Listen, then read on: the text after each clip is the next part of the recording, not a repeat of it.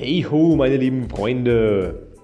Ähm, ich begrüße euch heute zur 102. Episode vom Podcast an einem wunderschönen sonnigen Tag. Morgen soll es übrigens nur schöner werden, finde ich subsi. Und habe heute ein sehr interessantes, für mich sehr interessantes Thema, und zwar Leitungswasser. Nicht nur Leitungswasser, aber unter anderem jetzt Fokus Leitungswasser.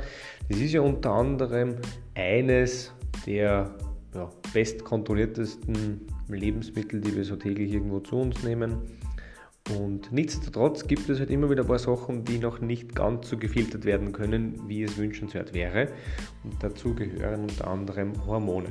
So, und jetzt hat es ein Wissenschaftlerteam geschafft, ein Filterverfahren zu entwickeln, das einerseits für große Wassermengen geeignet ist, weil es ist einfach wichtig, damit das auch möglichst schnell geht.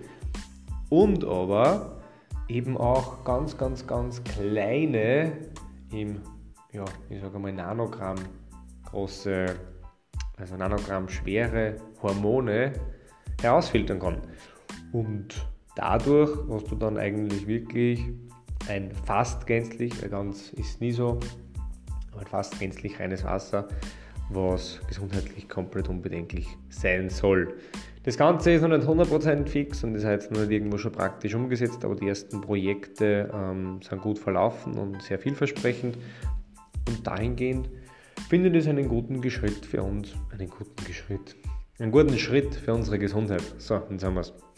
Passt, meine lieben Leute, 103. Episode kommt am Morgen. Bis dahin einen schönen, wenn es heute Fußballabend, wenn nicht, dann auch nicht.